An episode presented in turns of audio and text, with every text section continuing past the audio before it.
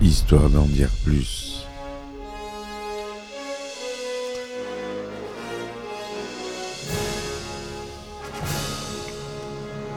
Eh ben attendez, on est en France. Allez, cul.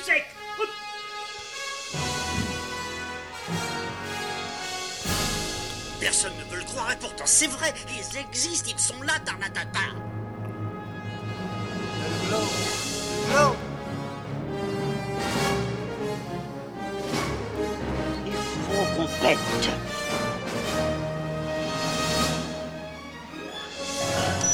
Voyons, circuit branché, temporel temporisé.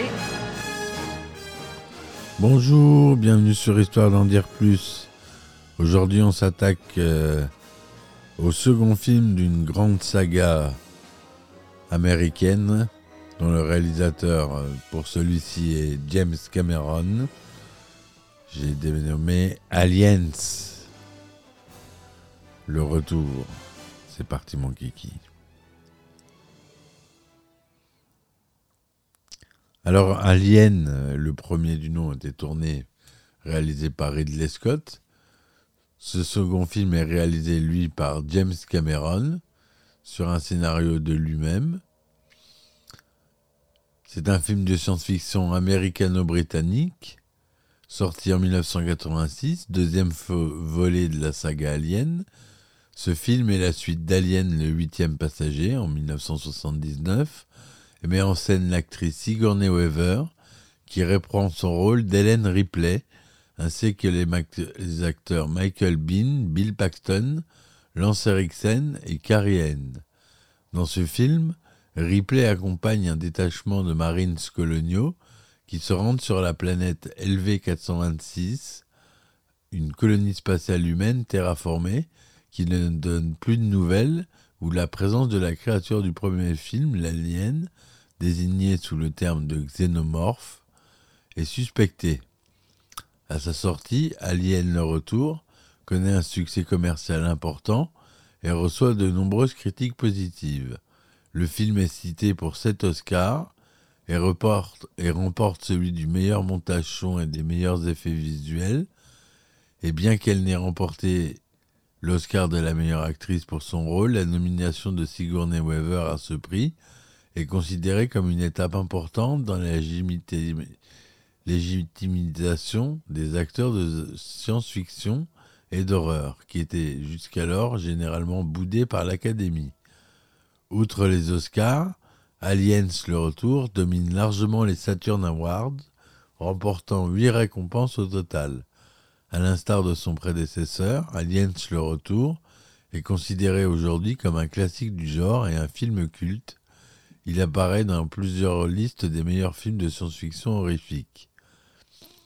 C'est un film de 137 minutes, hein, avec euh, Sigourney Weaver, Michael Bean, Lance Eriksen, Bill Paxton, Paul Reiser. C'est produit par la Brandywine Production, la Pinewood Studio et la 20th Century Fox. Le synopsis, le retour de Ripley. Le lieutenant Helen Ripley, unique survivante du cargo spatial Nostromo, après la destruction de celui-ci, dérive dans l'espace à bord d'une navette de sauvetage endormie en biostase, sommeil artificiel. Sa navette est retrouvée en 2179, soit 57 ans après les événements racontés dans le premier film. La navette ayant été rapatriée sur la station spatiale Gateway, en orbite autour de la Terre. Ripley est admise à l'unité médicale de la station, où elle se remet lentement de sa biostase. Elle souffre de violents cauchemars, où elle voit un alien sortir de son corps. Après sa convalescence, Ripley est convoqué par son ancien employeur, la compagnie Wayland Yutani, qui lui demande de justifier la perte de l'équipage et du vaisseau Nostromo dont elle avait la charge. Lors de la réunion, celle-ci décrit la lutte qu'elle a dû mener avec ses camarades contre une créature extraterrestre inconnue. Cependant, son récit est mis en doute par la compagnie. En effet, la planète LV 426 sur laquelle l'équipage du Nostromo est entré en contact avec un alien a été colonisée à cette date depuis 20 ans, sans que personne ait remarqué la moindre présence d'un organisme hostile. À l'issue de la réunion, Ripley est sanctionné pour la perte du Nostromo et de sa coûteuse cargaison, la compagnie décidant malgré tout de ne pas l'attaquer en justice, à condition qu'elle se soumette volontairement à des examens psychiatriques tous les six mois. De plus, elle voit sa licence de vol suspendue pour une durée indéterminée. Sans emploi, Ripley se retrouve alors contrainte à trouver un poste de seconde zone en tant que manupensionnaire sur les docks spatiaux pour vivre.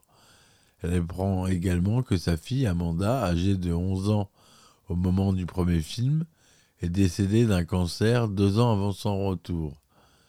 Quelque temps après, Ripley a été contacté par Carter Burke, l'avocat de la compagnie, accompagné du lieutenant Gorman des Marines coloniaux. Il s'avère que la liaison avec LV 426 a été mystérieusement interrompue et que la compagnie souhaite envoyer sur place une unité de Marines pour faire une reconnaissance. Burke propose à, Ripley de les accompagner en tant que consultante.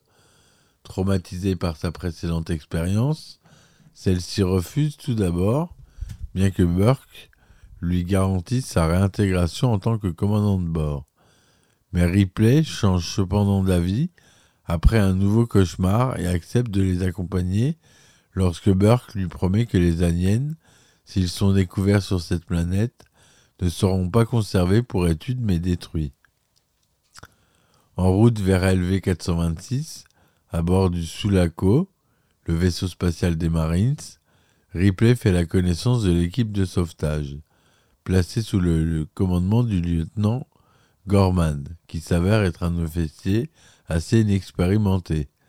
Tous ces gros bras, bravaches et vantards sont persuadés qu'il s'agit d'une simple mission de routine, à deux exceptions près, le Placide Caporal X et l'androïde Bishop, ce dernier étant immédiatement pris en grippe par Ripley, Bishop lui rappelant amertume H, l'androïde du Nostromo qui avait tenté de la tuer. Lors du briefing, Ripley explique à l'équipe ce qu'elle sait de la créature, mais personne ne semble la prendre au sérieux. Arrivé dans l'atmosphère de LV 426, l'équipe de, de sauvetage du Sulaco embarque à bord d'une navette de transport qui les amène vers la colonie du nom de Hadley Hope. Débarquant en force dans la base, l'équipe découvre des traces de violents combats, mais cependant ne retrouve aucun colon. Se rendant au laboratoire de la colonie, les soldats découvrent quatre tubes en verre contenant chacun un facehugger, le premier stade de l'alien, ainsi qu'un rapport médical qui mentionne que deux de ces créatures sont encore en vie. C'est alors qu'un détecteur de mouvement des Marines capte un signal d'une créature s'approchant dans le couloir. Croyant avoir affaire à un xénomorphe, l'équipe découvre avec stupeur Newt, une fillette survivante qui se cachait seule dans une galerie de maintenance depuis plusieurs semaines. Ripley se prend immédiatement d'affection pour cet enfant traumatisé, mais Newt la met en garde. Selon elle, même les militaires surarmés qui sont venus avec elle seront impuissantes face à la menace qui les guette. Poursuivant leurs recherches, les soldats localisent les colons grâce à leur émetteur personnel. Apparemment, ils sont tous regroupés au niveau du processeur atmosphérique du complexe, une installation gigantesque qui produit l'air respirable de la planète. Les marines se rendent sur place à bord d'un transport de troupes blindées tandis que le lieutenant Gorman reste à l'intérieur du véhicule pour superviser l'opération par vidéo avec Ripley et Burke. Les soldats s'introduisent dans un couloir dont la structure semble avoir été remodelée avec des hôtes non humains. Tout à coup, Ripley et Burke comprennent que si les balles explosives des fusils d'assaut perforaient le processeur atmosphérique de la colonie, une réaction thermonucléaire se déclencherait. Le lieutenant Gorman interdit alors aux soldats de se servir de, de leurs fusils et n'autorise que l'usage des lance-flammes. S'enfonçant à pied au cœur du complexe, Les soldats découvrent alors un environnement étrange, notamment des parois recouvertes de sécrétions organiques à l'aspect inquiétant. Guidés par le signal des émetteurs, les soldats découvrent finalement les canons, apparemment tous morts et recouverts d'une sorte de cocon de la même matière qui orne les murs. En tentant de sauver une survivante, les marines assistent avec horreur à l'éclosion d'un chestbuster du corps de celle-ci, qu'ils tuent au lance-flammes. Mais bien vite, ils sont victimes de l'attaque d'une dizaine d'aliens qui surgissent et leur tombent dessus par surprise. Le soldat Frost est involontairement tué par le lance-flamme de Dietrich au moment même où cette dernière est emportée par un alien. Les soldats Crow et Vierboski sont tués dans l'explosion du sac de munitions explosives tenu par Prost. Puis le sergent Aponné est emporté à son tour. Seuls les tirs des mitrailleuses des soldats Vasquez et Drake, qui ont désobéi aux ordres de Gorman, et le fusil à pompe du caporal X permettent de tenir les aliens à distance. Devant l'inefficacité de Gorman, rapidement dépassé par les événements, Ripley prend les commandes du vaisseau blindé et fonce secourir les soldats encore en vie, enfonçant le véhicule dans la paroi d'un mur pour les faire sortir. X, Hudson, Vasquez et Drake parviennent à rejoindre le blindé, mais Drake perd finalement la vie lorsqu'il est involontairement aspergé par le sang acide d'un alien mitraillé par Vasquez. Lors de la fuite du véhicule, Gorman est victime d'un choc à la tête et perd connaissance. Une fois hors de danger, l'équipe décide, malgré les protestations de Burke, de retourner au Sulaco afin de détruire le complexe en, lançant depuis l'espace une charge nucléaire sur la colonie.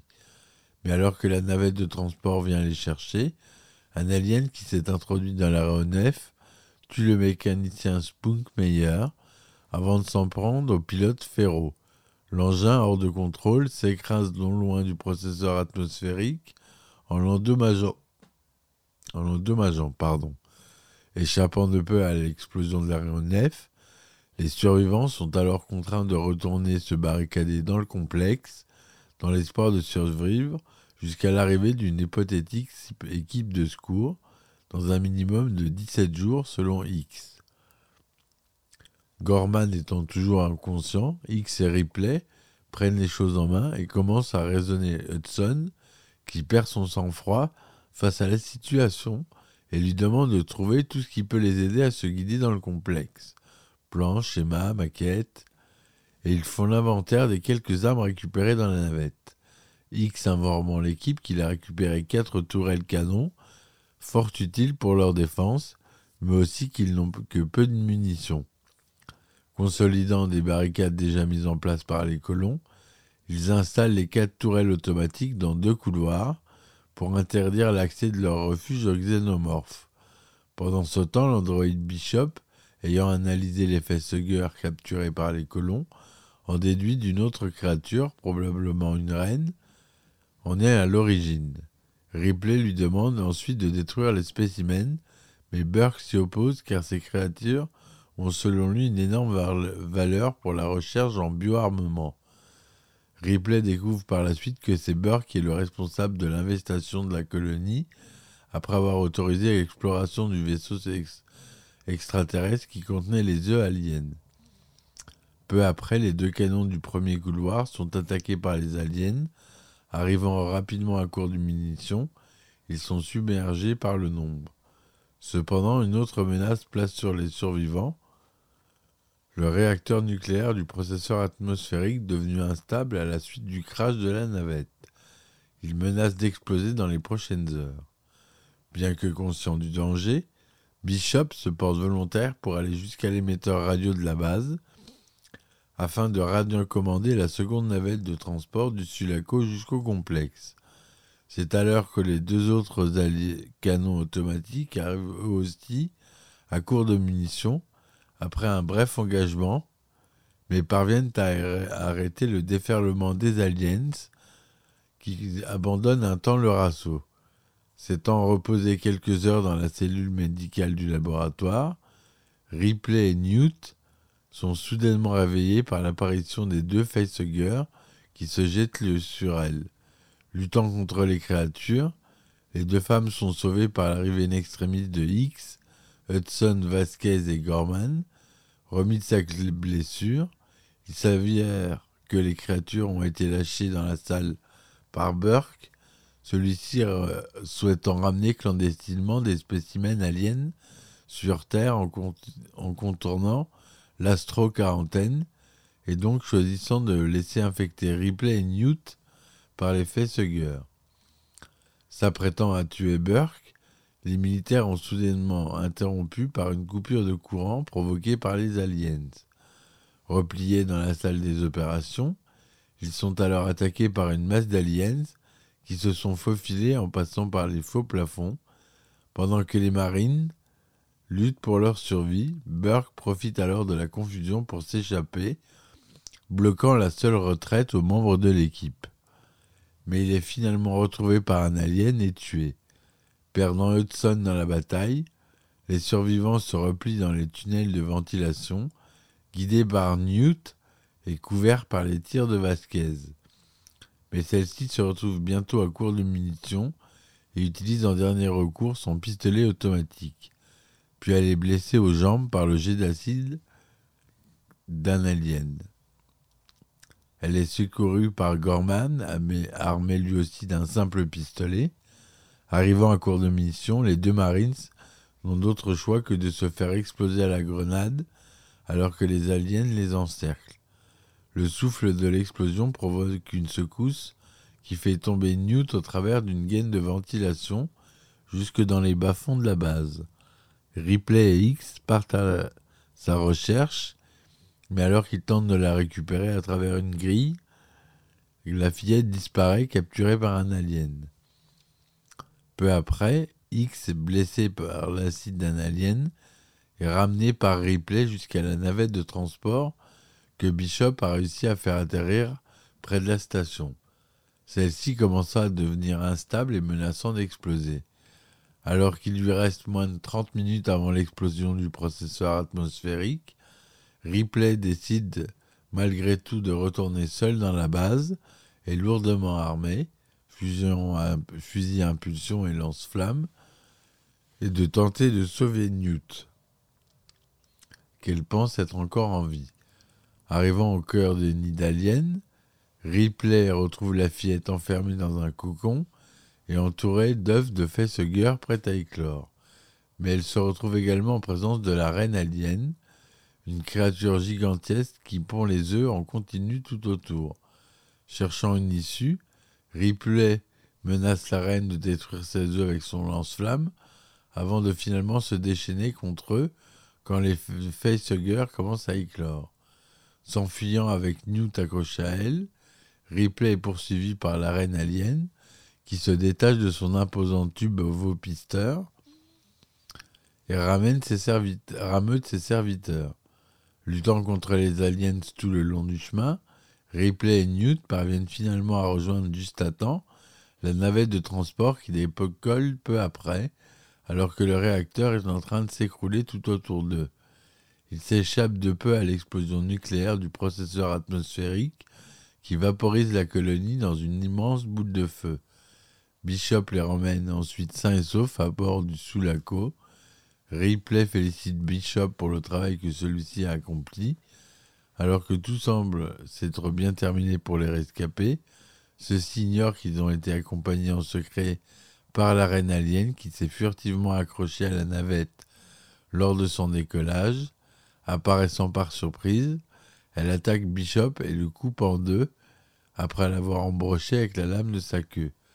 Ripley, qui s'était enfui, revient peu après équipé d'un robot de manutention, un exosquelette motorisé nommé Power Loader, et combat la créature qui tentait de s'emparer du Newt. Après une lutte acharnée, Ripley parvient à se débarrasser de la reine en l'éjectant dans le vide spatial quand elle réussit à ouvrir un des sages du Sulaco. Par la suite, elle place X Bishop gravement blessé, en biostase dans des capsules de sommeil individuelles, avant de s'installer avec nous dans une autre capsule, entrant en hypersommeil pour le voyage de retour vers la Terre. Cependant, à la fin, à la fin du générique du film, on entend un bruit ressemblant à celui de l'éclosion d'un nœud, ce qui laisse supposer au spectateur qu'un nœud alien sera à bord du Sulaco. Voilà pour ce film de 130, euh, donc je disais 137 minutes dans sa version originale et 154 minutes dans son édition spéciale Director's Cut de 1992. Voilà pour aujourd'hui mes amis. On continuera avec un prochain épisode sur ce film avec la production notamment. J'espère que cela vous aura plu. N'hésitez pas à laisser des commentaires, des likes ou des dislikes si vous n'aimez pas. N'hésitez pas à me supporter sur les plateformes, les liens sont en description. Je vous dis à demain pour un nouvel épisode. Ciao ciao Histoire en guerre plus.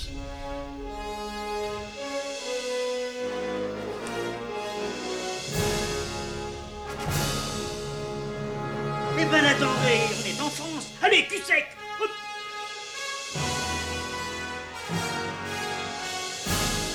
Personne ne veut le croire et pourtant c'est vrai, ils existent, ils sont là, Tarnatata.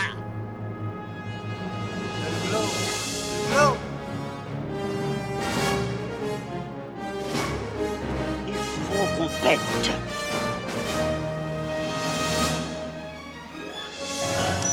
Voyons, circuit branché, correcteur temporel temporisé,